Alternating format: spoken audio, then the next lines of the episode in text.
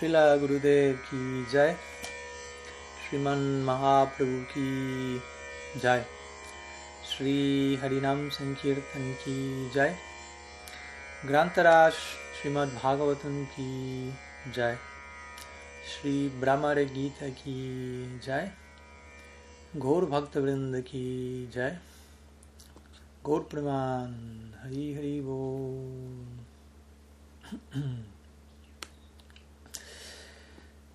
Muy buenas tardes a todos, bienvenidos. Y nos encontramos una vez más con nuestro estudio, continuando con nuestro estudio Shri Brahmar Gita, la canción del abejorro, sección muy confidencial, muy importante del Srimad Bhagavatam, última de las seis canciones de este ciclo de estudio de las seis canciones del Bhagavatam. Hoy nos encontramos en nuestro encuentro número, clase número 7, donde vamos a estar viendo el segundo verso del Brahmar Gita luego de cinco clases introductorias y luego de haber estudiado el primero de los 10 eh, versos del Brahmar Gita la semana previa, verso número 12, capítulo 47, décimo canto del Bhata. Hoy vamos a estar viendo el siguiente verso, el verso número 13 de este capítulo 47, que sería el segundo verso oficialmente lo que es el Brahma Gita. Como siempre vamos a hacer un pequeño, o quizás no tan pequeño repaso de lo que vimos la semana pasada, eh, lo que fue el primer verso oficialmente de este Brahma Gita, que como aclaramos es hablado, de acuerdo a nuestros Purvacharyas, Goswamis, hablado por Sri Radha Thakurani misma, en el cenit, en la cumbre de la locura divina en el máximo pico de su expresión extática, conocido en separación de Krishna, conocido esto como Divya Unmad. Divya Unmad significa locura divina. Y como más técnicamente expresamos, esto tiene que ver con el desarrollo último del Prem, en siete etapas, Nehamam, Pranay, Raga, Bab, Mahabab, y este Mahabab expresado en dos modalidades, Modana Mahabab, Madana Mahabab, y Mohana en, separación. Modana Mahabhav se, se, conoce como Mohana en separación. Y uno de estos aspectos, también conocido como Divyon Mad, de esta locura divina es Chitra Yalpa. Como mencionamos, Chitra Yalpa o conversaciones de mentes, conversaciones afectadas por la locura, en este caso obviamente la locura del máximo nivel de Prem. Y este Chitra Yalpa es de 10 clases y cada uno de los 10 tipos de Chitra Yalpa van a ser hablados en cada uno de los 10 versos del Brahmar Gita. En donde Shirada toma al abejorro como mensajero de Krishna. De alguna manera Uddhav queda a un lado, pero al mismo tiempo continúa instruyéndole a él a través del abejorro. Entonces, en la clase anterior, como digo, fuimos viendo, vimos el primer verso del Brahmar Gita, en donde Shirada se dirige al Brahmar, al abejorro, diciéndole, oh tú, Madupa, abejorro, Kaita Babandu, Babandu, tú eres amigo de un engañador, refiriéndose a Sri Krishna, no toques mis pies con tus bigotes, los cuales están eh, untados con el kumkum, con el polvo, el polvo rojizo, que se encontraba en la guirnalda de Krishna, el cual fue luego aplastada al él abrazarse con alguna de las damas de Matura que él satisfizo. Entonces aquel que, que envía un mensajero como tú ciertamente será ridiculizado en la asamblea de los yadus. Entonces, este es el primer verso del Brahmar Gita como vemos Shirada de inmediato prácticamente comienza a criticar en el, éxtasis amoroso, recordemos, todo esto en el marco del Prem, en el marco del máximo Prem, empieza a hablar intensamente en relación a Krishna, un tipo de, de expresión, de diálogo totalmente inédito para Uddhav. Un tipo de expresión amorosa y de glorificación a su manera, totalmente desconocido para Uddhav. Entonces llama a Krishna Shirada, llama a Krishna como un, engañador aquí, y luego ella procede a explicar por qué lo llama engañador en el resto del verso. Él le prometió que iba a regresar, y nosotros nos mantenemos aquí en Brach sosteniendo nuestra vida debido a ello, pero él aún no ha vuelto. Luego ya continúa criticando al abejorro y a Krishna, a ambos, diciendo a, través del verso, ¿no? y a Uddhava entre medio todo eso, obviamente, a él le llega su, su respectiva dosis diciendo ambos son, uno es Madupa, ella llama el abejorro Madupa, que el que protege o bebe el néctar o la miel, y a Krishna Madhupati, el amo de, de Madhupuri o de Mathura, o también significando esto el amo o el rey del licor o de la intoxicación. Entonces Shirada se dirige al abejorro diciendo, ambos son borrachos, ambos son amantes de la intoxicación, ambos tienen un mismo nombre, Madhupa, Madhupati, ambos tienen colores similares, oscuro, negruzco y amarillo, mm, ambos tienen naturalezas similares, por lo tanto el uno está apoyando al otro, tú vienes como amigo, representante de él. Mm. Y ella le dice al abejorro, de hecho el hecho de que tú vengas con tus bigotes manchados con kumkum, muestra qué tan intoxicado te encuentras, porque si supuestamente vienes aquí como mensajero para apaciguarme, eso, esto, venir con el cuncum de una amante competidora, por decirlo así, sería, es lo peor que podrías haber hecho para apaciguarme. Por lo tanto, si intentas tocar mis pies, que no sea con esos bigotes. Tu amo desde pequeño, mencionamos, los, los Goswamis comentan, al matar a Putan a, a, los pocos días de su nacimiento, Krishna, tu amo, desarrolló ciertos samskaras para matar mujeres. Y ahora todas nosotras estamos aquí al borde de la muerte también, producto de eso. Y allí en Matura él se encuentra yendo de una dama a otra intentando complacerlas, pero cuando uno está complacida la otra ya va a requerir su atención y de ese lugar no va, no va a tener chance de regresar. Y cuando los yadus se enteren de semejante comportamiento de Krishna en Matura, él va a ser puesto en ridículo en semejante asamblea. ¿Mm? Entonces, nuevamente, todo esto parece ser algo completamente insultante, grotesco, burdo, algo a uno no se le ocurriría por empezar a hablarle así al Ser Supremo. Obviamente Shirada no concibe a Krishna como el Ser Supremo, en la inmersión del lila, de raza, sino como su amado. Y dentro del humor de considerarlo su amado vemos este tipo de expresión romántica en separación, que es como digo, uno de los diez chitrayalpas, que en este caso se conoce como prayalpa.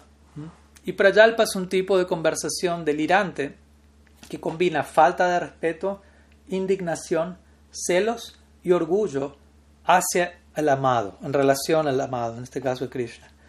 Y obviamente, como mencionamos, todos estos atributos para el sadhaka han de ser trascendidos. ¿no? El tipo de falta de respeto, de celos o de orgullo que uno muestra como alma condicionada ha de ser trascendido. Pero aquí encontramos pleno full circle, como dicen aquí en Estados Unidos. Todo da vuelta por completo y volvemos a encontrarnos con lo mismo, pero todo ello expresado con Krishna en el centro, en el marco del Bhakti Rasa. ¿Mm? Por lo tanto, como dijimos, son temáticas profundas, son temáticas avanzadas, sin duda alguna, pero al mismo tiempo es fundamental que sepamos exponernos ante el discurso de estas personalidades, que son personalidades, como dijimos, que no solo poseen Prem, sino que están hechos de Prem. No es que Prem llegó en algún momento a sus vidas, sino que son ragátmicas, entidades que están compuestas de una sustancia superior a lo que nosotros estamos compuestos, están compuestos de amor por Krishna. Y como decimos siempre, si alguien como Shirada habla así de Krishna, con eso ella está confirmando indirectamente cómo ella es quien más lo ama. Porque únicamente aquellos que más nos aman son los que nos van a poder criticar con las palabras más fuertes en el marco de seguir amándonos. Y en el marco de hacer eso, su amor por nosotros va a seguir aumentando. En un nivel encontramos eso en este mundo también. ¿Mm? Las personas más nos quieren son las que van a decir las cosas más bonitas, pero también los que nos van a criticar más fuertemente y debido a que nos aman eso va a seguir siendo bonito. Aquí en este caso vemos este ejemplo en su máximo exponente. ¿Mm? Shirada criticando a Krishna, pero en el marco de hacer eso, su Prem sigue creciendo, floreciendo más y más y más.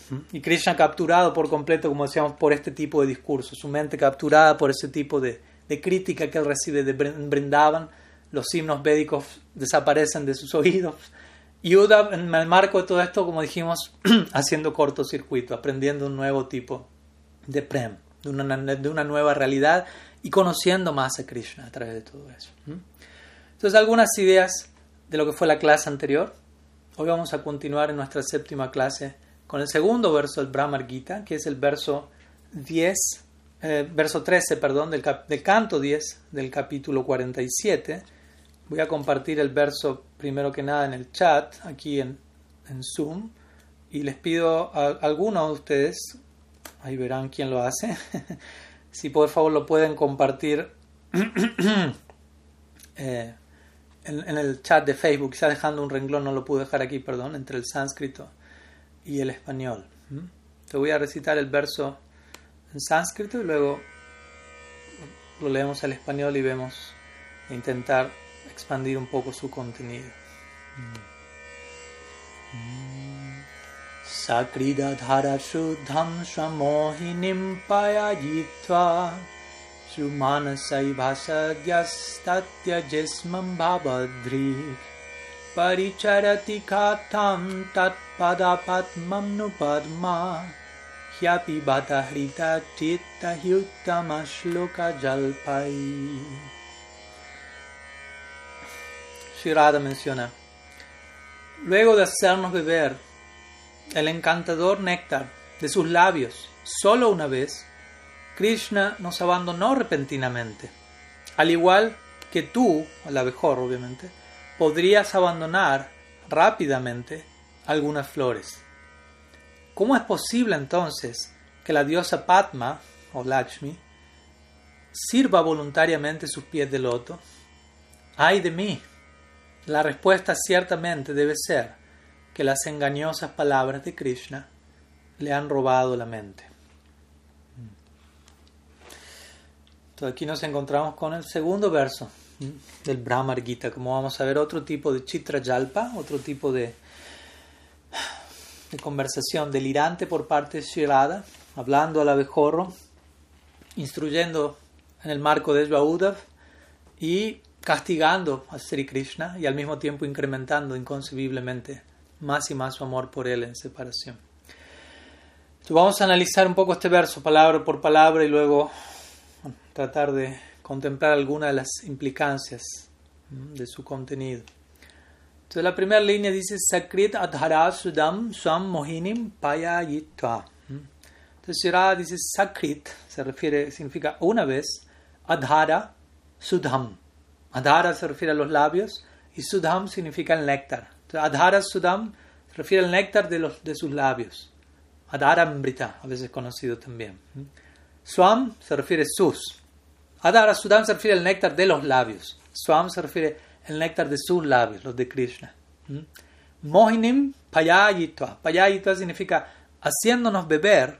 Mohinim significa desconcertante, cautivante.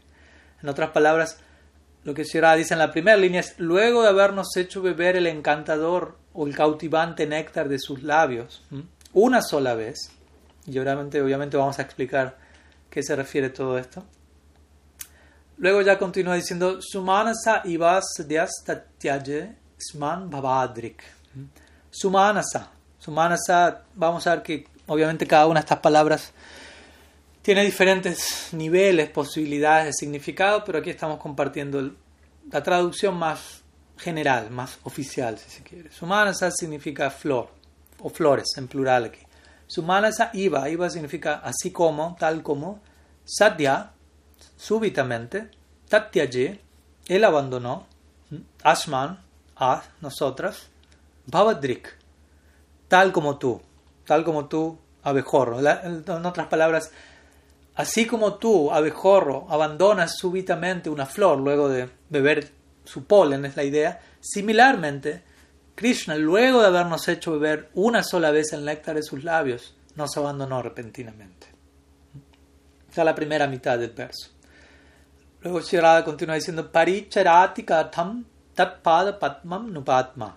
¿Mm? Paricharati significa servir, o sirve en este caso, katham en este caso significa por qué, tat pada patman. Tat significa sus, pada patman, pies de loto.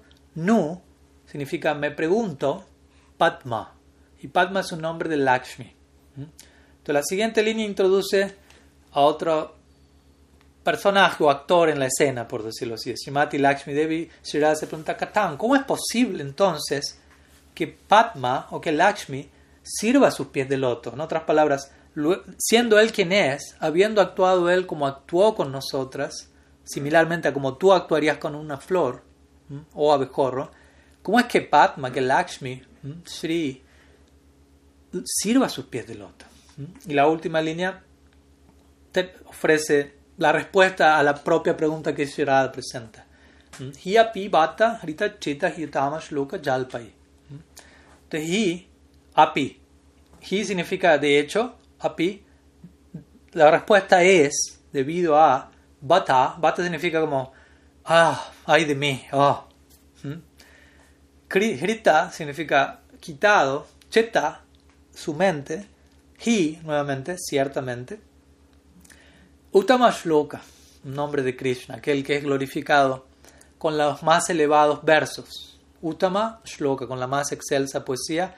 Jalpai. Jalpai significa como el falso discurso o palabras engañosas. En otras palabras, Shirada se pregunta, ¿cómo es que Srimati Lakshmi Devi, siendo una dama tan casta, sirva voluntariamente los pies de loto de un engañador así, que aún así tiene pies de loto, ¿eh? que, que, nos abandona luego de beber el polen por un momento, así como lo hace una mejor con una flor. La respuesta a eso es, ay de mí.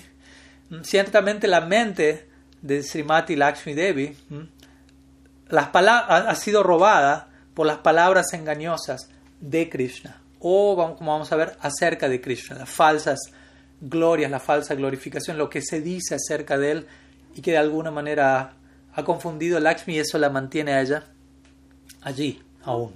Entonces, básicamente es el significado palabra por palabra, la idea general de este segundo verso del Sri Brahma Gita. vamos a intentar desempacar un tanto lo que hasta donde podamos, hasta donde Sri Harikata permita, Guru Parampara nos bendigan para intentar decir algo.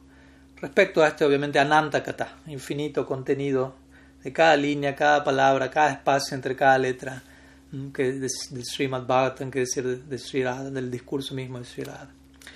Entonces, Srila Jiva Goswami, por comenzar, querría compartirles algunas ideas que comparte Srila Jiva Goswami su Gopal Shampoo, lo cual es algo similar a lo que Sridhar Swami menciona en su comentario a este verso ellos parafrasean al abejorro.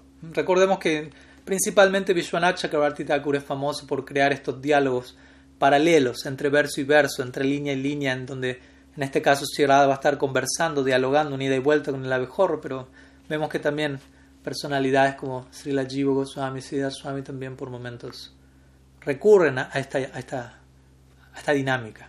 Entonces, de acuerdo a ellos, el abejorro dice de alguna manera conectando con el verso anterior, recordemos, en donde Shirada nombra, insulta, critica tanto al abejorro como a Krishna, ambos son borrachos, engañadores, etc. Entonces, en relación a ese verso, de acuerdo a Srila Jiva Goswami, Sridhar Swami, el abejorro dice, Orada, ¿por qué estás especulando y diciendo que, que mi maestro, mi amo, que es inocente, y mi persona, el abejorro, ¿por qué dices que nosotros poseemos fallas?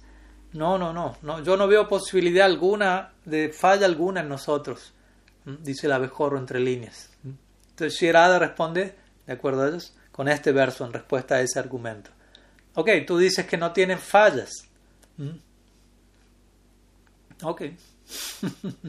Por favor, presta atención y escucha acerca de, las fallas, de alguna de las fallas. No voy a entrar en, en detalle, pero escucha. En el primer verso, en un sentido, Shirada no no expuso, no enumeró ninguna de las fallas, simplemente llamó a Krishna un engañador, al abejorro un amigo del engañador, alguien siendo intoxicado, básicamente, quien apareció en escena con, con los bigotes, con el kumkum de, la amante enemiga, lo cual sería un, tipo de crítica Krishna, un tipo de efecto, pero ahora en este verso empieza un poquito más oficialmente la descripción de las fallas, que vuelven en los ojos de Shirada Krishna un Kaitava, un engañador y al abejorro un cómplice del delito, por decirlo así. Entonces Radha dice aquí, escucha los defectos entonces. Este rey de todo engaño, Sri Hari, se presentó ante nosotras Braja Gópicas, damas tan nobles, tan inocentes del pueblo, del campo, con una aparente atracción por nosotros, presentando eso, simulando ello. Y nosotras nos quedamos capturadas por ellos, nos dejamos atraer por todo esto y pensamos, esto será para siempre, esto nunca se va a acabar, Él nunca nos va a abandonar. Y súbitamente, de un momento, de un día para el otro, cuando nadie se lo hubiese imaginado, Él nos dejó. ¿Y qué decir eso? Dijo que volvería en dos días, pasaron meses, ni noticias de él aún. de, posible regreso. ¿Qué más, ¿Qué más condenable podría haber que un acto como ese? A la hora de llamar a alguien un engañador. De vuelta, todo esto en nuestra sensibilidad humana, en nuestros samskaras materiales, ADN, anadi, sin comienzo en este, en este plano, puede resultarnos a toda una telenovela romántica de este mundo. Pero por favor recordemos, como este lila es nara lila, significa semejante al humano, adopta ciertas sensibilidades de la especie humana, si se quiere, lo suficiente como para que nosotros podamos empatizar con ello, quedar capturados con ello y entender que el amor en última instancia alcanza su cenit en la forma humana de vida. Bhagavan mismo existe eternamente en esa forma para, para confirmar este punto, pero al mismo tiempo es semejante al humano, no solo humano al 100%, hay trascendencia, hay divinidad de por medio. Y eso debe estar igualmente presente a nosotros oír todo ello, balancear continuamente estos dos elementos. La intimidad, el maduria, aquello que se asemeja a nuestra experiencia y con lo que podemos entablar un vínculo emocional, pero también la Ishvarya, la divinidad, la, la espiritualidad, la trascendencia, la pureza de todos estos intercambios, mantenerlo lo suficiente presente para no perder de vista qué es lo que realmente está aconteciendo. Entonces, desde ese lugar, Shirada responde. En este verso, Srimati Radha continúa comparando a Krishna con el abejorro, como lo ha hecho en el primer verso, recordamos, diciendo tiene el mismo nombre, mismo color, misma forma, misma naturaleza. Aquí continúa dando otra analogía, como diciendo, así como tú, abejorro, abandonas una flor luego de haber capturado tu tu tesoro, digámoslo así. De la misma manera Krishna ha hecho eso mismo. Hemos solamente bebido una sola vez el néctar de sus labios. Nosotras como flores de loto, Krishna como un abejorro, tomó nuestro polen por un momento y desapareció. Entonces, desde ese lugar Shirada como que fortalece su punto, por decirlo así, su argumento, mostrando cómo Krishna es un engañador y explica la causa de su engaño y de esa manera fortalece su enojo. De vuelta, un enojo que hace que el prema incremente, no cualquier enojo. Uno todavía no, ni siquiera tiene prema. Entonces, ¿qué decir a dónde va, a dónde desemboca nuestro enojo? Entonces ya dijo aquí este punto para fortalecer aún más su presentación. Él nos hizo beber su adarambrita, adhara sudha, el néctar de sus labios, pero luego nos, nos abandonó. Nos dio a probar algo nos dio una muestra gratis de algo, nos vendió el nos capturó, nos vendió el producto, por decirlo así, y una vez que compramos, por decirlo así, desapareció. Tal como tú. Entonces vemos como simultáneamente al criticar a Krishna, Sirada critica al abejorro en simultáneo. Y de vuelta, el abejorro es el mensajero, aunque el mensajero en verdad es Uddhava. Por lo tanto, Uddhava termina también recibiendo estas palabras. Y en su aflicción, Sirada declara aquí, dentro de este marco, para aún fortalecer aún más su punto, Padma, Srimati Lakshmi, Mahalakshmi, la razón por la que ella se mantiene constantemente consagrada a los pies del loto de Sri Hari, para que se mantenga en esas situaciones, porque ella debió, debió haber sido engañada de alguna manera por alguna de las falsas promesas de Krishna, tal como nosotras fuimos engañadas. De alguna manera hay una en una medida, como vamos a ver. Ellas consideran Lakshmi sigue siendo engañada, nosotras nos dimos cuenta de qué va esto. Entonces, de vuelta, ¿qué implica Sharada con todo esto? Krishna, Madhupati, aquí no lo llama Madhupati, pero ya lo llamó al comienzo, y, esa idea ya pone en contexto el resto de su presentación. Madhupati, el amo del licor, el amo de la intoxicación, una vez, nos hizo beber una vez el néctar de sus labios, nos intoxicó una vez con su Adarambrita. Y luego, a la fuerza o con alguna excusa, nos abandonó luego de haber disfrutado de nosotras damas castas. Y aquellos labios o aquel néctar de esos labios era completamente cautivante y confundió nuestra inteligencia y generó una gran incontrolable codicia por él. Pero recordemos, todo esto en el marco de el amor puro, el servicio desinteresado, en ningún momento producto de una agitación calculada, egoísta, explotativa, física. Nada de esto existe aquí. Estamos hablando en términos románticos cómo se da el máximo intercambio de amor puro, de amor divino, de servicio desinteresado. Toma, la, toma una forma de romanticismo, ya que allí es donde se consagra cada átomo del, del, ser, de la identidad de uno en servicio al amado, pero todo eso en el marco del prem. Y tal como tú, abejorro, dice Sierra, que abandonas, como dijimos, cada flor luego de tomar su miel, su polen, su néctar, de la misma manera, Él nos abandonó a nosotros. Así como un abejorro se acerca a la flor zumbando o cantando, si, si, lo querríamos decir de esta manera. El abejorro va cantando y se acerca cantando a la flor, pero únicamente se acerca cantando para succionar su néctar. Ese es su real propósito, no cantarle a la flor ni nada. ¿no? Es solamente la banda de sonido para, para entrar y obtener su propósito. Y cuando ya no hay más miel, cuando ya no hay más polen, el abejorro se retira. Entonces, de alguna manera, la miel es la causa del priti o del afecto, si le podemos llamar afecto, del abejorro para con la flor.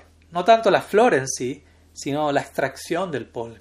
Entonces, similarmente, las gopis dicen aquí, Krishna se acerca, ¿no? así como el abejorro se acerca cantando, zumbando, pero con un interés egoísta en mente. Krishna se acercó diciéndonos cosas bonitas a nosotras, tocando su flauta, pero únicamente para extraer nuestra miel. Y luego nos abandonó.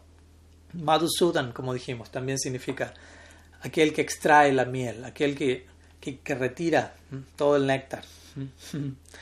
Entonces, de vuelta, esta es una forma en la que un amante en Madhurya Rasa, en separación de su amado, expresa el dolor de su separación. Tenemos que entender que esta es la forma que en Rasa Shastra, que en la, en la literatura clásica de las velocidades divinas, hay una manera de expresarse.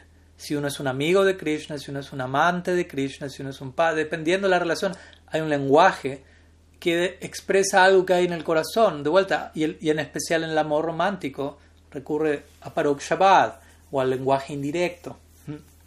Y las gopis en particular tienden a esconder su afecto por Krishna, ya que la palabra gopi mismo viene de la raíz gop, gup, de gupta, de esconder. Su relación no es permitida en, la dinámica socio eh, del lila en Varna Ashram. Ellas no están casadas con Krishna, tienden a, esconder, a guardar lo que realmente están sintiendo por Krishna. Entonces, aparentemente lo están defenestrando, criticando de pies a cabeza, pero al mismo tiempo vemos no pueden dejar de hablar de.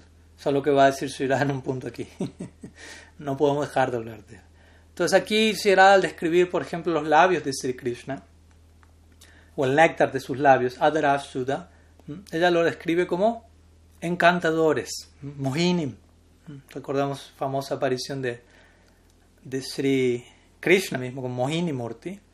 Entonces, la personificación del encanto, Mohini tiene que ver con Mohana al mismo tiempo, ¿no? Cautivar, conquistar, hechizar. Entonces aquí la Gopi describe en el Adara, Adarambrita, el néctar de los labios de Krishna es, es, un, es aquel que bebe el néctar, que lo prueba de una forma u otra, la forma de escuchar el sonido de su flauta, la forma de recibir los remanentes de, lo que él haya comido, de lo que él haya bebido, de la nuez de Betel mascada y en el caso de las gopis, en el marco de, haber sido besadas por él. Entonces, ellas al describir los labios de Krishna como mohinim, como encantadores, ellas están revelando su continua codicia por ello, su anhelo. Con, con esto, aunque lo están condenando y criticando, indirectamente están diciendo, no podemos dejar de pensar en ello. Y de vuelta, todo esto es no en el marco de quiero recibir esa experiencia, quiero manipular y, controlar esa experiencia para mí deleite. No, no, únicamente quiero consagrar cada átomo de, mi ser al servicio de esa dulzura, al servicio de esa belleza. En ningún momento las gopis piensan en algo desembocando en ellas, sino todo su ser desembocando al servicio de esta personificación condensada de la belleza última que es Sri Krishna. Shirada representa eso en máximo nivel. Entonces, a la idea de revelar este néctar de los labios como Mohini, está mostrando su intensa adicción y anhelo a ello. E interesantemente, Shirada dice Sakrit. Una sola vez probamos eso y desapareció. Ahora uno se puede preguntar, ¿una sola vez? ¿Realmente fue una sola vez? Sabemos que no. Durante mucho tiempo, antes de Krishna partir a Mathura, las gopis tenían rasa lila todas las noches con Krishna una vez que comenzó Rasa Lila oficialmente. Es porque Shirada dice una sola vez. En verdad, Shirada entró en contacto con el néctar de esos labios en muchas ocasiones, pero en este verso ya dice una sola vez. Y al, mencionar esto ya está dejando en claro nuevamente su gran anhelo, su, gran, su extrema sed, digámoslo así, su, su extrema anurag, que le hace olvidar todas las experiencias previas por apego a él. ¿no? Un aspecto de prem es anurag. Aquí será está por encima incluso anurag, está mostrando adirud mahabab. Pero anurag significa que el, amado se ve tan atractivo, tan encantador, que cualquier encuentro con esa persona se siente como la primera vez que uno se haya encontrado, la primera vez que uno lo haya visto. Aunque Radha Krishna se haya encontrado 15 minutos antes, se da una separación y cada uno de ellos es arrojado en un océano de anhelo, diciendo, ¿cuándo voy a poder encontrarme con esa muchacha dorada que vi una vez? Y empiezan a hablar de, de ellos como si nunca se hubieran encontrado, aunque estuvieron juntos unos minutos atrás pero la intensidad del amor y la intensidad de, la atracción de un lado para el otro les hace subjetivamente experimentar cada momento es tal como si fuese una primera vez. La, experiencia se renueva, se refresca, se actualiza a cada instante. Y eso es lo que llevo aquí a a decir, Sri Krishna nos hizo beber el néctar de sus labios solo una vez. No fue solo una vez, pero de vuelta, el, intenso anhelo, el, extremo anural le lleva en esta dirección.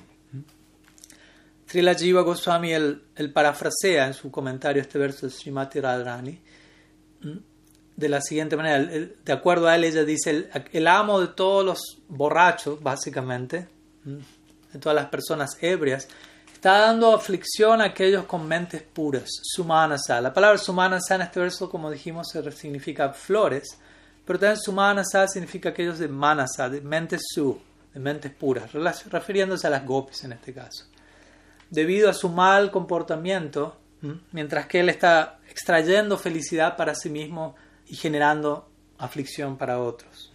Por lo tanto, si la Goswami implica que si Radha le dice al abejorro, tú no deberías seguir siendo amigo de semejante engañador. O también Sri Jiva dice que cuando aquí Radha dice Babadrik, que significa tal como tú, cuando ella da la comparación entre así como tú con las flores, Sri Krishna con nosotras, también Baba Drik se puede aplicar al abejorro como diciendo, él es tal como tú. ¿Mm? ¿Mm? Y también se puede aplicar a Krishna, tú eres tal como él. Entonces tiene, ambas direcciones. Tú, abejorro, eres tal como él y él, el rey de todos los ebrios, él es tal como tú. ¿no? Viniendo desde lejos para tomar dulces fragancias, vagando aquí y allá, cantando, zumbando, eh, ejecutando actos como besar mientras hacen sonidos dulces. ¿no? Porque de alguna manera el abejorro hace lo mismo con las flores. Besa a las flores, extrae su néctar, les canta, pero en última instancia toma lo que necesita y sigue viaje. Entonces, en ambas direcciones se puede referir aquí, ¿no? Seguirá diciéndole, Krishna es tal como tú, tú eres tal como él. De tal palo, tal astilla.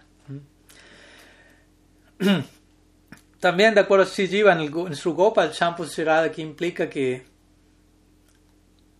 básicamente yo con concluyo, yo, concluyo que, que, Krishna no tiene temor alguno en, darle dolor a otros, ya que sabemos que él tiene un cuerpo que, ha destruir, que destruye a todos. Él ya ha comprobado eso en matando a tantos demonios, tantas entidades. Por lo tanto, él no tiene mucho problema en, en dar dolor a otros, ya que nadie le da dolor a él, parece ser. Y, luego tú te encontraste con este sinvergüenza que tiene una similar, una naturaleza similar a la tuya.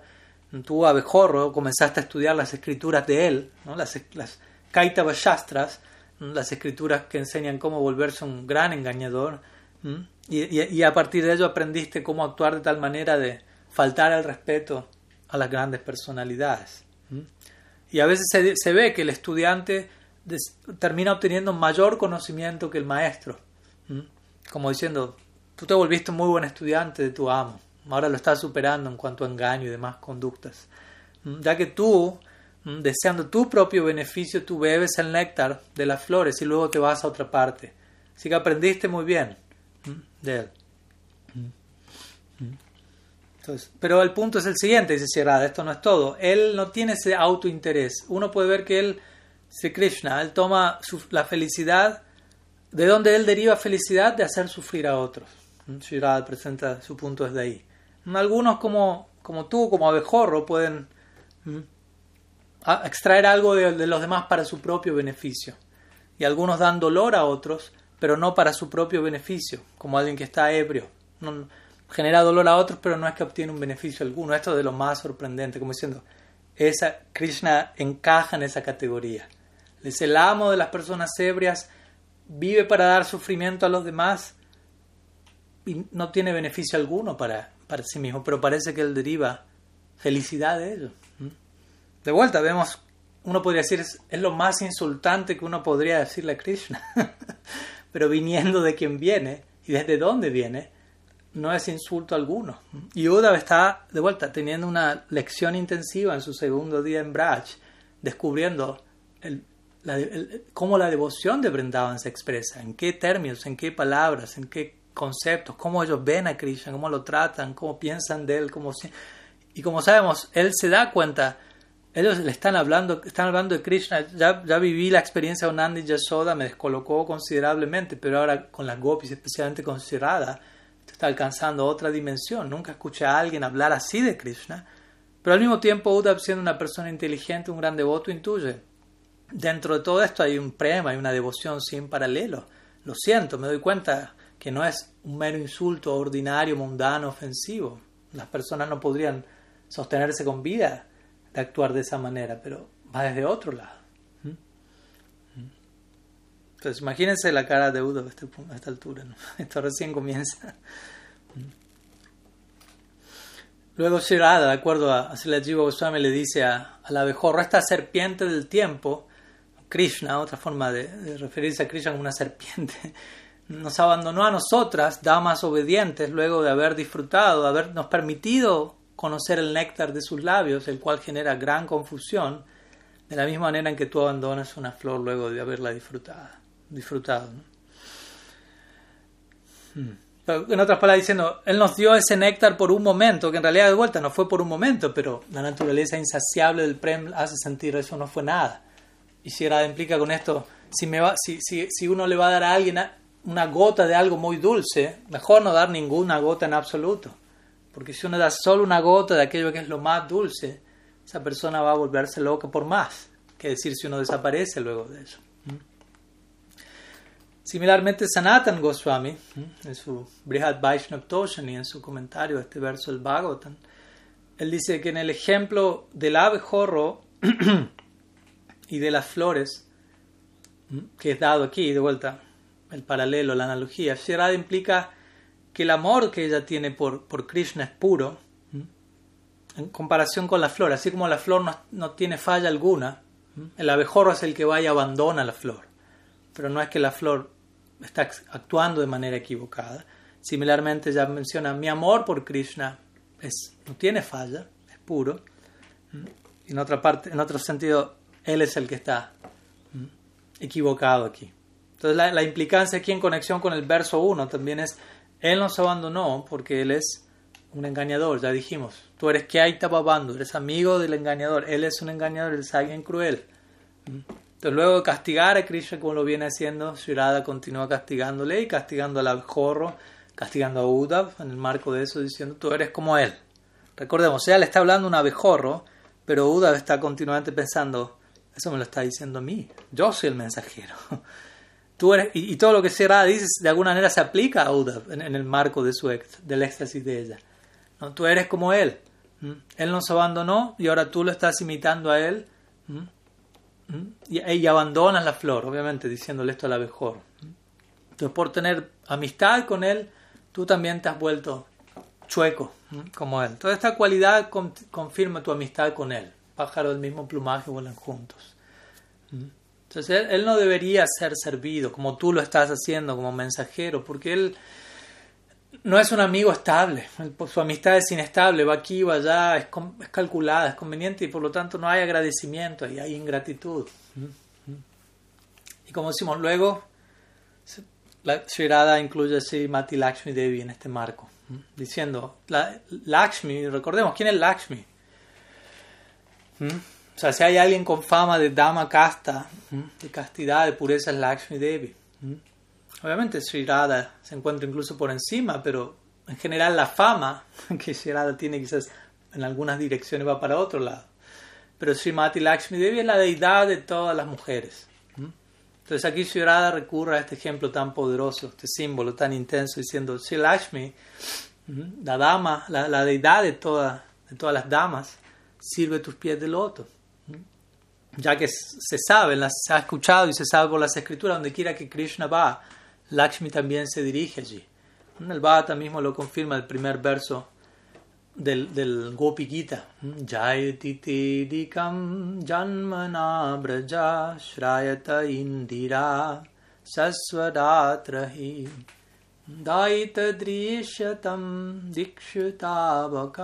tvaidrita shravas tvam bichinvate. Entonces allí las gopis cantan. Srimati Lakshmi Devi se encuentra Luego de tu nacimiento en Braj, Sri Lakshmi se encuentra en Braj sirviendo y proveyendo todo lo necesario. Hay diferentes historias que muestran cómo Sri Lakshmi está allí, obviamente sirviéndolo siempre en la forma Narayan, la forma de Sri Vatsa, en el pecho de Sri Hari, etc. Entonces Sri Radha dice aquí, ¿por qué es que Sri, Sri, Srimati Padma Devi, Lakshmi, quien es tan firme en su servicio, se mantiene firme en el servicio, es famosa por este Pad Sevana, ¿Por qué está sirviendo los pies de este borracho inestable? Básicamente esa es la idea. y lo está sirviendo con plena firmeza y determinación. Ella tiene un loto en su mano y masajea sus pies. ¿Cuál es la razón? ¿Cómo puedo explicarme que la dama más casta, más estable, más determinada, esté tan consagrada a la persona más inestable e intoxicada que, he conocido en mi vida? Es decir, ya lo sé, dice. ¿no? Yo mismo encontré la respuesta a mi pregunta. ¿Cuál es la razón? Su corazón, su mente ha quedado hechizado, capturado por las palabras engañosas de Uttama Shloka. Tales como cuando él dice Napari Ham Nirabadya Sanjujam. ¿no? Krishna le dice a las gopis: No puedo pagar a cambio el amor de ustedes por mí. Su propio amor es la recompensa, aunque voy, aunque, aunque lo intente en una vida de Brahma, en un día de Brahma pero lo intentaré. Obviamente sabemos que Krishna no está engañando a las gopis cuando dice todo eso. Sus palabras no son mera diplomacia y como vamos a ver, quizás no tanto hoy, pero en otras clases, él intenta pagar a cambio, intenta de alguna manera reciprocar en gran parte en su manifestación como Sri Chaitanya Dev, Sriman Mahaprabhu Ki Jai. Pero vuelta en el éxtasis del amor en separación, en Madhurya Rasa, una, una amante va a expresarse con este tipo de palabras de vuelta en el marco de Chitrayalpa, la locura divina.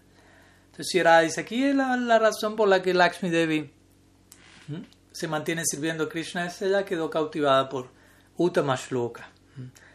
Aquel que, Uttama Shloka significa aquel que de vuelta es glorificado con la más excelsa poesía o también podría decir aquel que recurre a la más excelsa, engañosa poesía para cautivar la mente de uno. Entonces Shira implica, esto indica la no, no, diría la estupidez de Lakshmi, pero sí, en un punto Shira dice, yo no lo digo, Shira dice, y la, y la, y la, la, astucia de Krishna.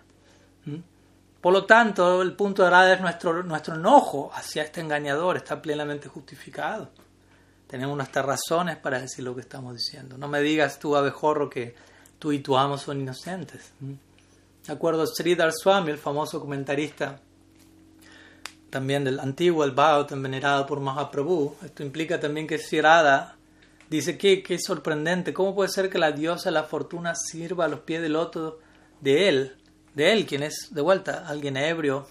¿no? De hecho, yo sé por qué, dice Shirada, de acuerdo a Siddhar Swami. El corazón de Lakshmi ha sido capturado por la falsa palabrería de Uttama Shloka. o no solo las palabras de Krishna mismo, como dijimos, sino muchas personas glorificando a Krishna y Lakshmi escuchando todo eso y creyéndoselo.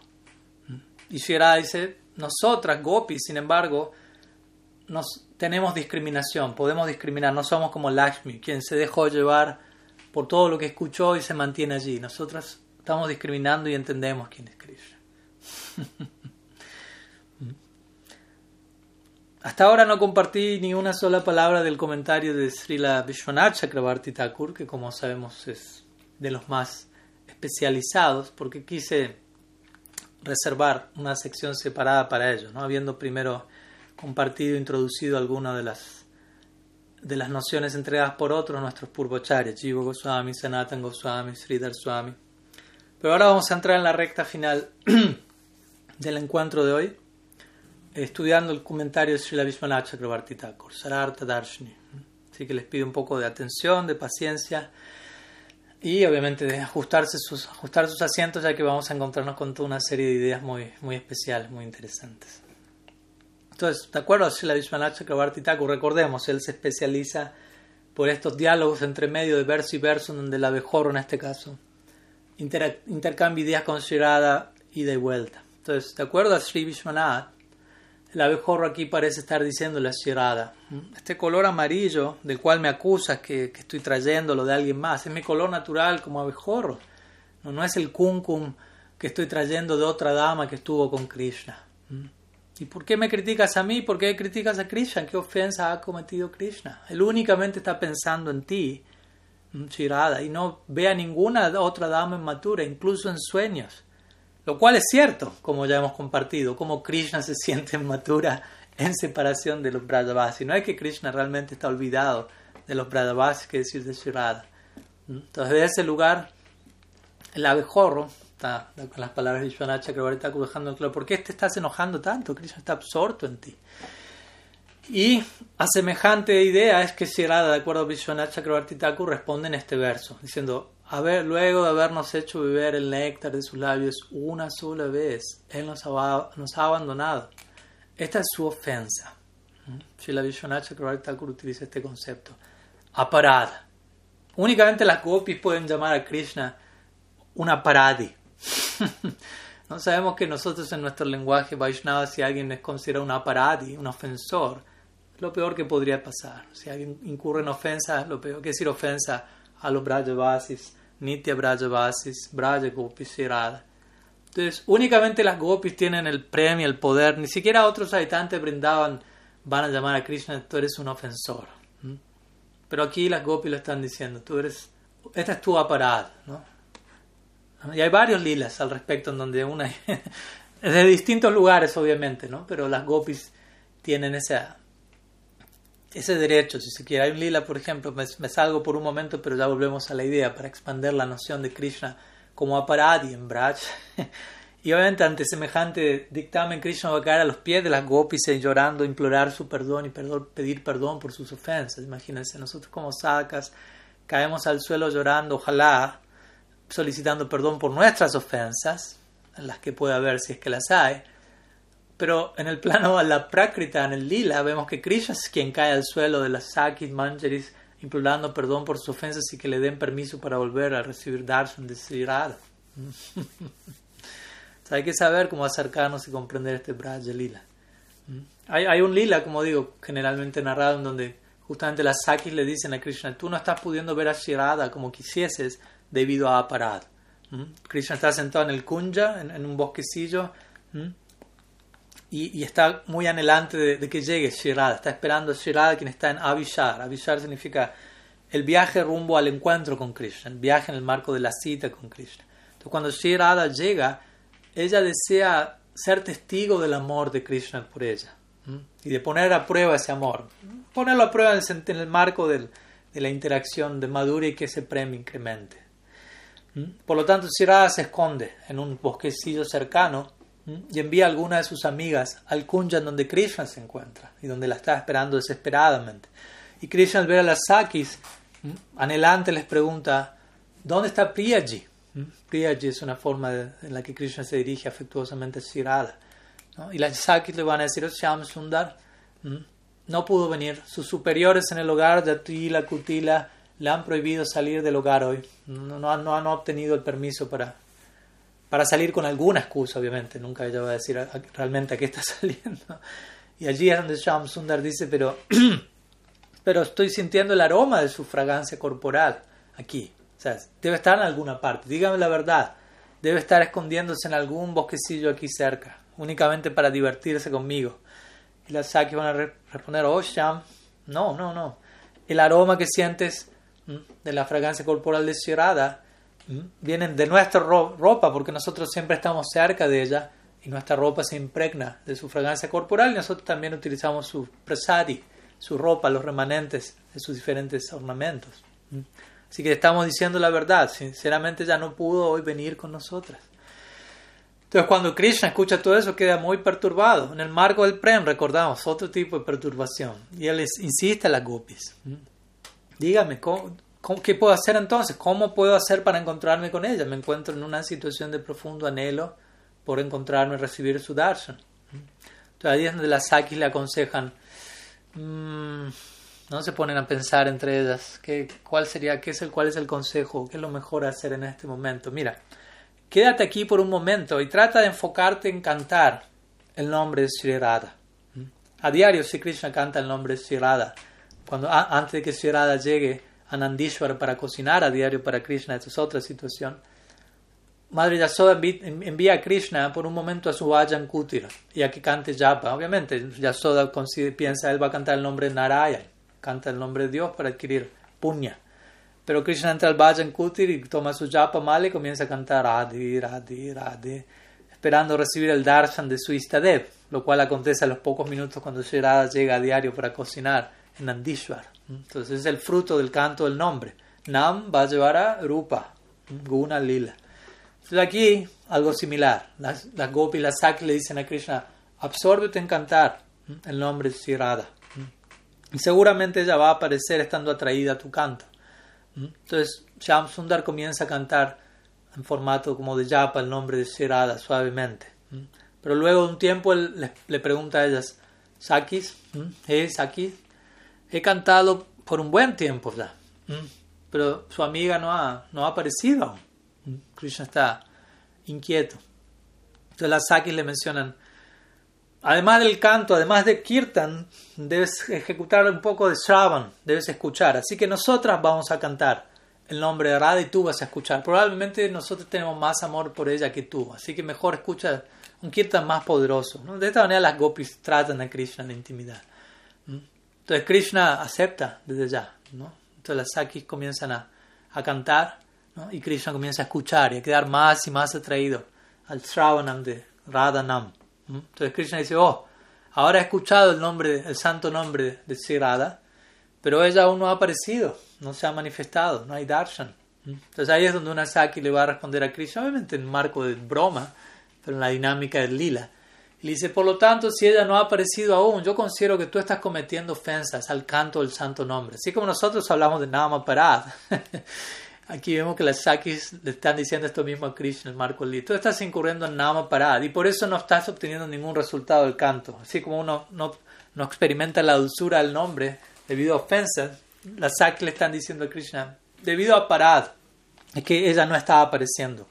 Quizás tú has ido al bosquecillo de Chandravali hoy, como diciendo, ese, para, ese es el aparad en el marco del canto del santo nombre en el lila en Brenda. Hay diferentes tipos de aparad, ¿no? nuestros 10 para no tienen que ver con ir al bosque de Chandravali, pero para Krishna cometer una ofensa Shirada es haberse encontrado con Chandravali. Obviamente, una ofensa en el marco del lila. Todo, todo sigue. Las ofensas allí únicamente incrementan el prem. Es otra, una, una así llamada ofensa. Entonces en ese momento las, las gopis se ríen, se burlan de Krishna y Krishna está incrementando más y más su anhelo por encontrarse con ella. Y Shirada escondida en un bosquecillo, escuchando las bromas de sus amigas, también sonríe. Y las Saki le dicen a Krishna, aplaude con tus manos y canta fuertemente el nombre de Radha. Cometiste ofensas en Japa, bueno, vamos a contrarrestarlas con Sankirtan. Canta fuertemente el nombre, eso va, a purificarte de cualquier ofensa que hayas cometido. Y allí el santo nombre de va a estar complacido contigo. Y ahí es donde Krishna con fuerte éxtasis amor, comienza a cantar fuertemente el nombre de y se une a las Sakis que ya estaban cantando. Entonces, entre las Sakis y Krishna, todos se ocupan en un Radhanam Sankirtan, profundamente extático. Y viendo semejante éxtasis, semejante escenario irresistible, Sri misma no se puede resistir a aparecer. ¿no? El Sankirtan la atrae, atrae su, su, presencia allí y allí entra en el Kunja y bendice a Krishna con su darshan. Entonces, bueno, uno de los tantos tiempos que se narran en las escrituras en relación a, cómo Krishna por momentos es considerado aparadi, por las gopis en particular. De vuelta, no vamos a encontrar este tipo de trato en otros círculos. Y luego, recordemos, nos encontramos en el marco del significado de Vishwanath Chakrabarti este verso. Entonces, de acuerdo a él, luego Shirada dice, luego de él habernos hecho beber el néctar de sus labios una vez nos ha abandonado. Esa es su ofensa, como dijimos. Y luego ella continúa diciendo, y luego de darnos ese gusto, él nos abandonó de inmediato. Por lo tanto, tú deberías considerar, abejorro, si él realmente nos quería dar felicidad, porque si él hubiese querido eso, nos hubiese forzado a beber el néctar de sus labios repetidamente y no una sola vez prácticamente. Y siendo que sus labios son néctar, como dijimos, Atar Amrita. Amrita significa néctar, pero Amrita también significa inmortalidad, aquello que proporciona inmortalidad. Entonces, si este juego de palabras, siendo que sus labios son néctar, lo cual significa dulzura, algo melifluo, pero algo que genera inmortalidad, al entrar en contacto con esos labios, pese a nuestro sufrimiento actual en separación, no morimos, porque hemos bebido ambrita. A veces se habla del ambrita de los devas, el que surge cuando se bate el océano. Pero aquí se habla de otro ambrita. No solo es dulce, de vuelta, inmortalidad positiva y progresiva, como diría Siddhartha Maharaj.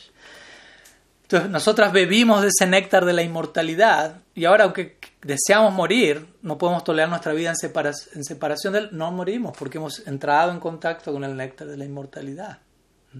De hecho, Krishna previamente consideró de manera muy clara, si todas ellas morirían mediante tal tormento en separación, ¿quién va a quedar con vida para yo poder torturar?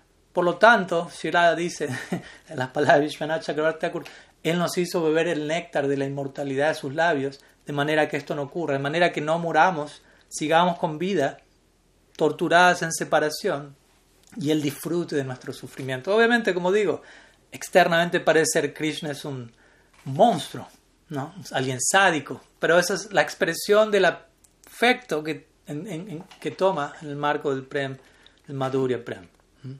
Ambas partes están completamente, perdidamente, eternamente enamoradas uno al otro de la manera más pura y profunda. Pero cómo eso toma forma, cómo ello se expresa, debemos entender y saber descifrar, subtitular, traducir debidamente en nuestro corazón y cabeza desde dónde se dice lo que se dice aquí. ¿Mm? Entonces luego el abejorro, de acuerdo a Sri Thakur, sigue zumbando y le dice, pero, pero ustedes son mujeres, damas castas, ¿cómo pudieron haberse vuelto tan, haber deseado en, en tanta medida ese néctar, esa compañía con él. Y ahí es donde Shirada responde, es que el néctar de sus labios ha destruido nuestra inteligencia, mohinim, cautiva, hechiza, quiere decir, nos hace perder toda, toda discriminación. Al saborear ese néctar, todas nuestras esperanzas en esta vida y la siguiente han sido destruidas, como sabemos. En esta vida ya está, y, como dama casta arruinamos nuestra castidad al irnos con él, nuestra vida futura, un buen nacimiento, una próxima vida, quedó atrás, hemos hecho a un lado todo Dharma. Obviamente estamos hablando aquí del más elevado Dharma, pero en el lila las gopis se consideran damas ordinarias.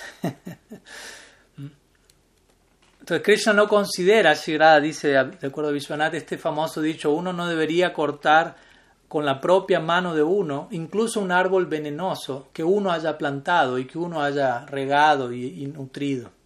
Como diciendo, Él nos, nos dio el néctar de sus labios, Incluso aunque seamos venenosas o incastas, uno no debería cortarlo. Él hizo eso con nosotros. ¿Qué es lo que a él le gusta? ¿Qué es lo que a él les disgusta? Sus gustos sin disgustos para nosotros son desconcertantes.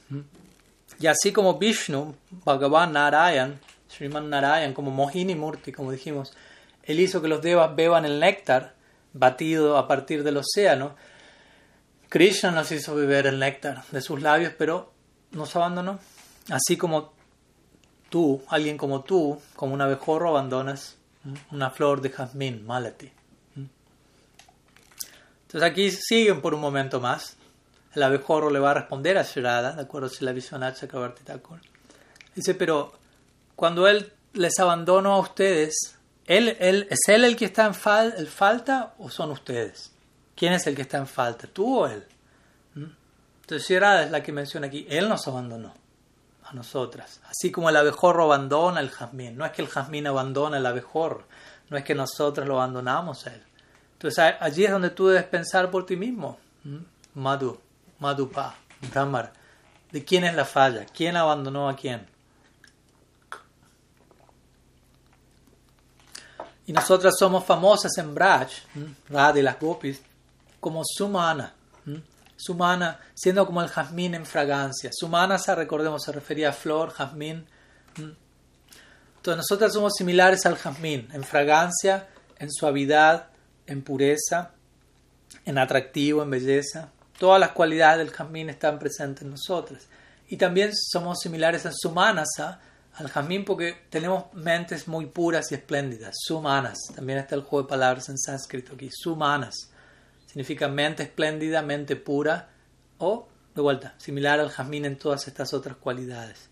Entonces, por nuestro lado, esa es nuestra reputación, nuestra posición. Mientras que él, él, él es famoso como por ser inestable como el abejorro, únicamente interesado en su propio placer. Aquí no estoy recitando poesía y recurriendo a analogías, es la más pura verdad, dice Sierra. ¿Mm? ¿Mm?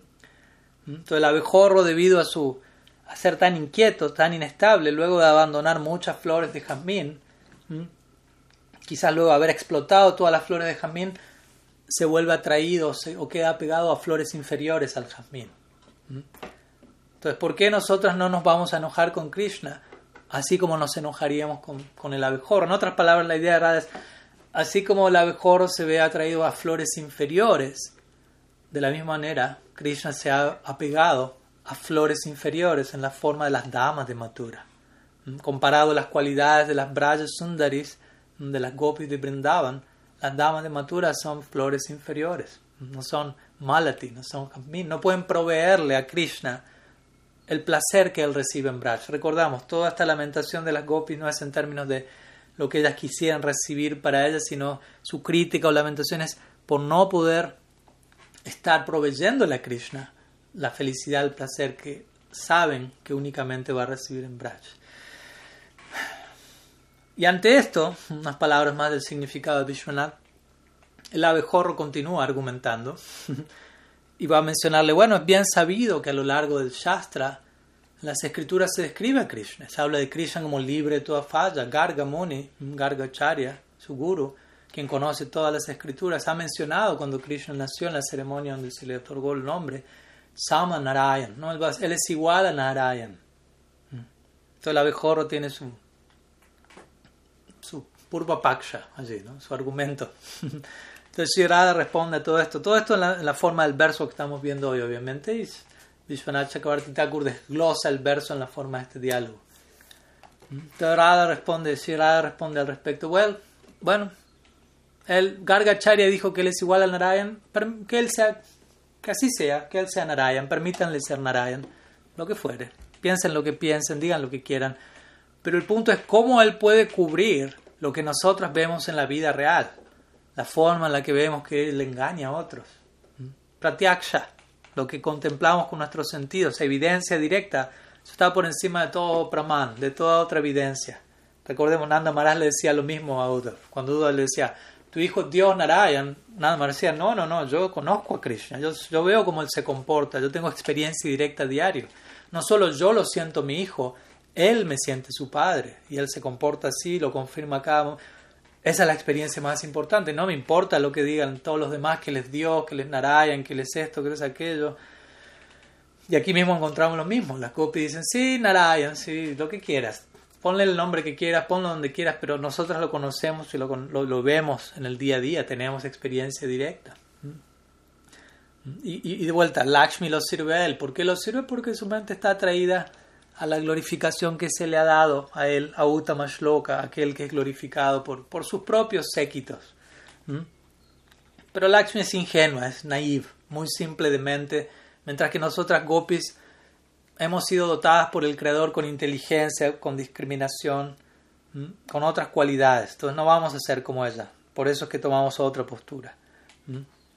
En otras palabras, lo que Sri dice aquí es, quizás Lakshmi escuchó acerca de Krishna, una cosa es escuchar acerca de él, parece que Uda viene con esa misma idea, pero Lakshmi no ha estudiado el carácter de Krishna de cerca, como nosotras lo hemos hecho, no ha tenido esa experiencia tan constante.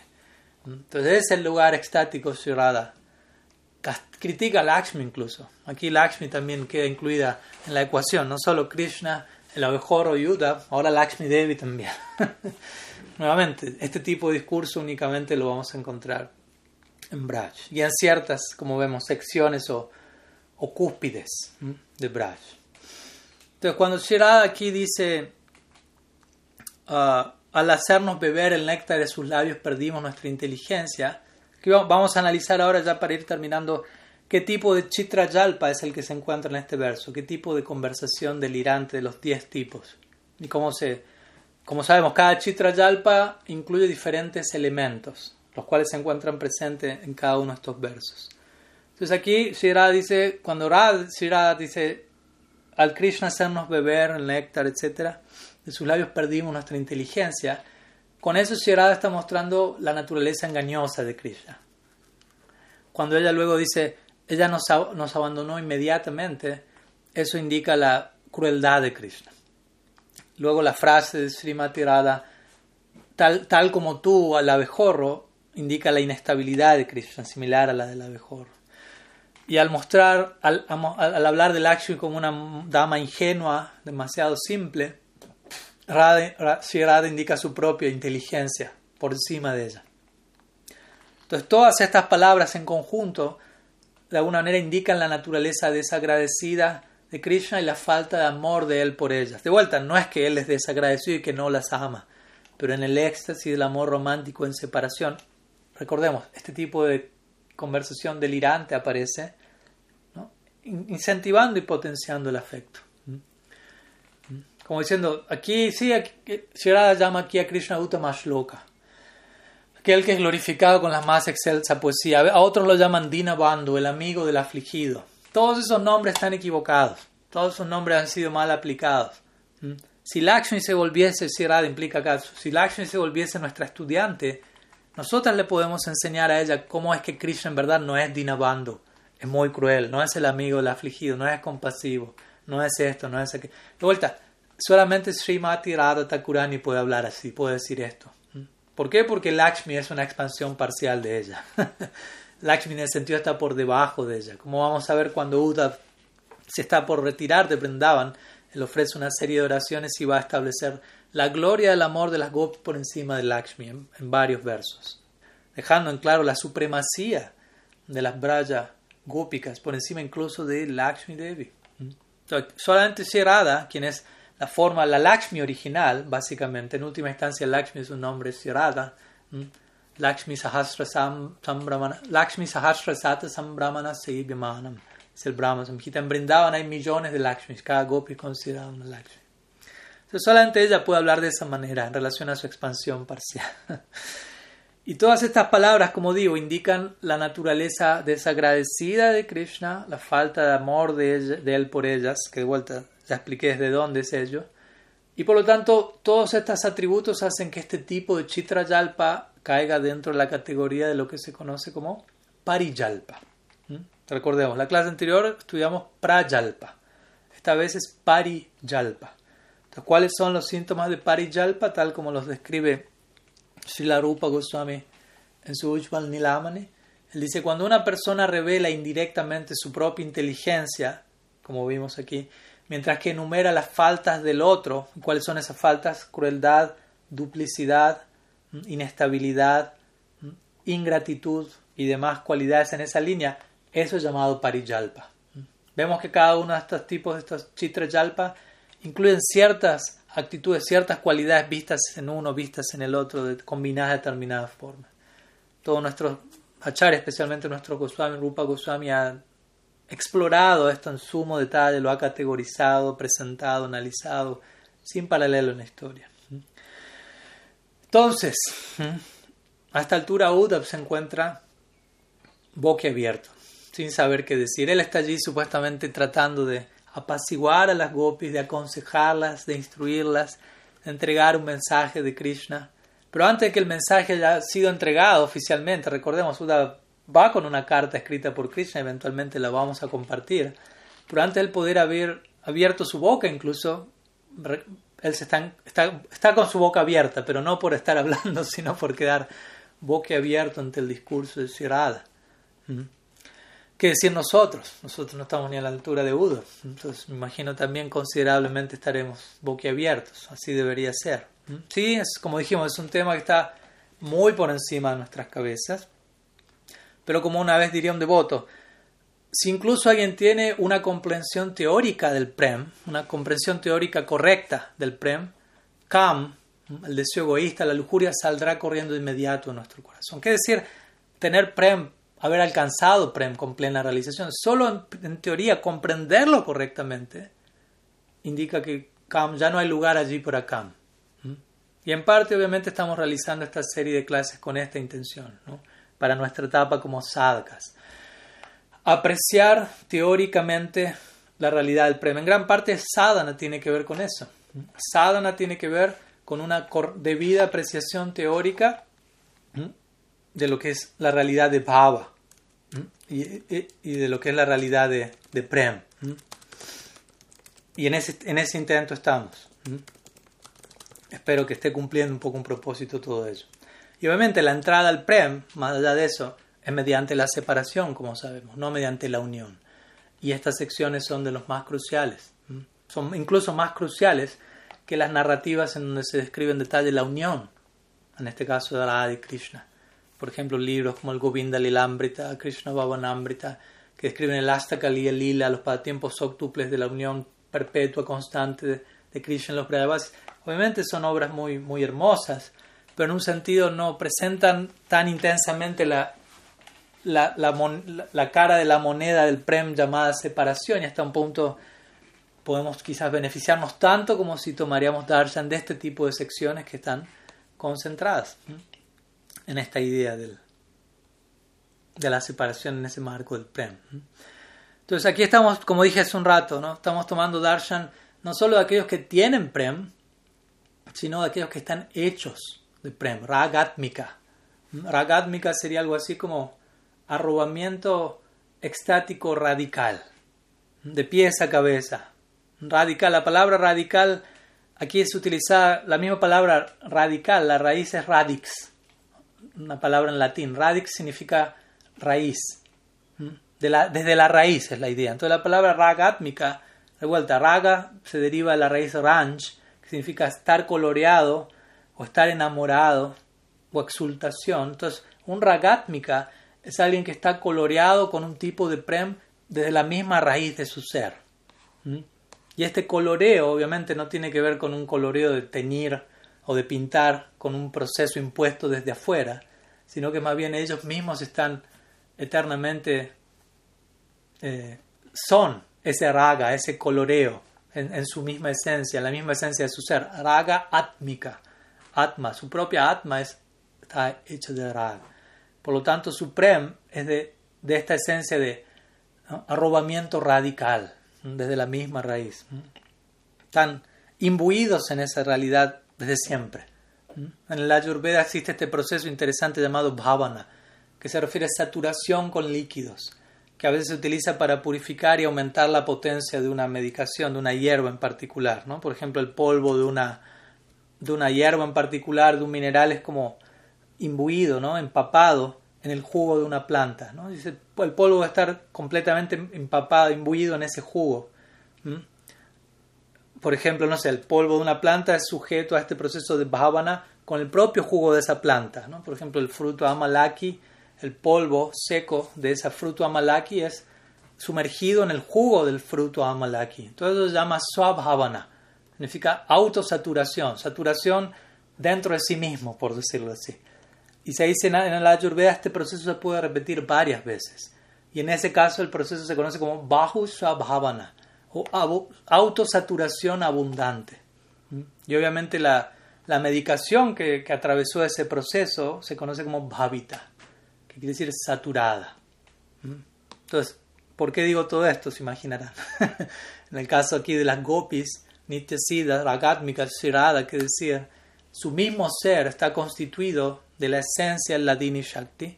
Entonces, esta base de, existencia se mantiene continuamente. Y siempre se mantiene habiendo atravesado esta saturación, este proceso de bhavana, de inmersión, empapándose más y más en Krishna Prem siempre y por siempre. Entonces las gopis tienen esa naturaleza, que decir Shirada misma, la deidad regente de este tipo de amor. Y debido a que ellas poseen esta naturaleza, sabemos que Krishna mismo, quien generalmente es conocido como Aptakam, siendo Dios, Aptakam significa aquel cuyos deseos están siempre satisfechos, o a veces llamado Atmaram, aquel que se deleita en su propio ser, pese a que él tiene todas estas cualidades, él desea disfrutar con las gopis, debido a que ellas son quienes son, como vemos, están tan empapadas, imbuidas en prendes de su misma raíz. ¿Mm? En el primer verso, el Rasa Lila, a veces lo comentamos y con esto ya cierro, se establece ese punto claramente. ¿no? Api, la palabra api significa incluso, como diciendo, Bhagavan api, incluso que Krishna es Bhagavan, el ser supremo, autosatisfecho, independiente, pese a eso, el supremamente independiente, el supremamente dichoso, autosatisfecho, deseó disfrutar con las gopis. ¿Pero por qué? Como vemos, porque ellas, ellas son quienes son. Ellas han atravesado este proceso de saturación trascendental. Entonces su Bhagavatva o su divinidad quedó superada por su amor por las gopis. ¿no?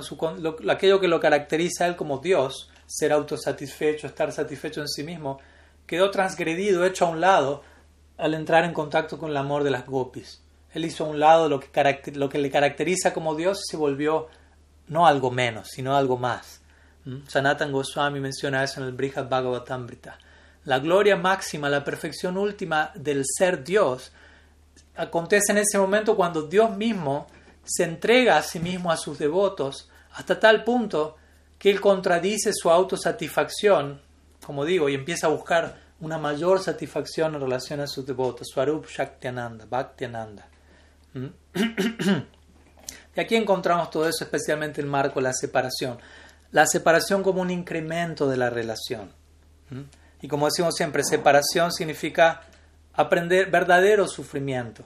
La solución al sufrimiento, por un momento, y ya cierro con esto, yendo a nuestras vidas también como sádacas, como almas que todavía sufren por las razones equivocadas incluso, la solución a eso no es dejar de sufrir. A veces nos dicen pare de sufrir. No, la meta es aprenda a sufrir. aprenda a sufrir significa sufra por amor. Por el momento el sufrimiento es amargo y no dulce porque nuestro sufrimiento no es con Krishna en el centro, nuestro sufrimiento no es el marco del Prem. Por eso el sufrimiento es indeseable y queremos dejar de sufrir. ¿Se entiende? Pero el punto es que la, la, mejor forma de dejar de sufrir no es dejar de sufrir, sino entender, más que dejar de sufrir, es aprender a sufrir. En nuestra vida eso pasa continuamente. Queremos dejar cosas en lugar de aprender a hacer esas cosas desde el lugar correcto. Entonces el bhakti es algo muy práctico, no, no se nos está diciendo deje de hacer nada, más bien aprenda a hacerlo todo con prem, con amor, con Krishna en el centro. Por eso todos estos guitas que estamos estudiando aquí, Gopi Gita, Brahmar Gita, Venu Gita, son tan importantes, porque todos muestran un tipo de sufrimiento, pero una forma correcta de expresar sufrimiento, con amor de por medio, lo cual lo vuelve dulce, lo cual lo vuelve necesario, dichoso, expande el corazón. ¿Mm? Entonces tratemos de tener bien en claro la diferencia, aunque por fuera parece que se expresa de la misma forma, que hay síntomas similares, parece ser, es con amor de por medio, es con Krishna en el centro. ¿Mm? Entonces, más que, de vuelta, tratar de parar de sufrir, la meta es aprender a sufrir. Todas estas secciones intentan instruirnos al respecto. Nosotros como almas condicionadas generalmente vemos felicidad y sufrimiento como opuestos, placer y dolor, uno anulando al otro y uno procura obtener una cosa y anular la otra. Pero nosotros en el, en el Gaudiya Vedanta, en el Gaudiya Sampradaya, entendemos más bien, más que uno anular el otro, uno genera el otro. El dolor de la separación invoca la alegría de la unión. Uno genera el otro y une el otro. La separación facilita la unión, la unión genera separación, la separación genera la unión y viceversa, y así sucesivamente ad infinitum. Y el punto es, al nosotros no lograr resolver eso, no aceptar esa dinámica de la realidad, nosotros mismos estamos saboteando nuestro propio proyecto de vida. Entonces más bien tenemos que aprender a integrar polaridades. Unión y separación son, es una polaridad gemela, dos caras de la moneda del amor. No tenemos que aceptar una y rechazar la otra. Si, rechazamos una, rechazamos las dos. Si aceptamos una, aceptamos las dos. Entendamos que, que así funcionan las cosas. Tratemos de integrar polaridades, como digo, en una síntesis superior. Eso es verdadera trascendencia, como decimos siempre. No tanto rechazar algo, sacarme algo de encima, sino aprender a hacerlo todo desde un lugar más integrativo. Y aquí, obviamente, en este tipo de canciones, que decir, en este Brahma Gita, hablado por Shirad misma, encontramos esta síntesis, esta perfección última de, integración de polaridades y, y de expresión única del amor en separación. Así que algunas ideas que quería compartir, que espero que también cada uno de ustedes en sus respectivas etapas como sadhakas puedan hallar, hallar elementos que sumen. Y como digo, incluso si teóricamente logramos apreciar todo esto a una distancia respetuosa y debida, eso va a generar un efecto increíble también en nuestra propia práctica. Así que bueno, voy a dejar aquí y nos quedan algunos minutos. Si es que alguien tiene alguna pregunta, voy a, permitir la opción de, de activar el micrófono. Bien, entonces no tenemos preguntas hoy.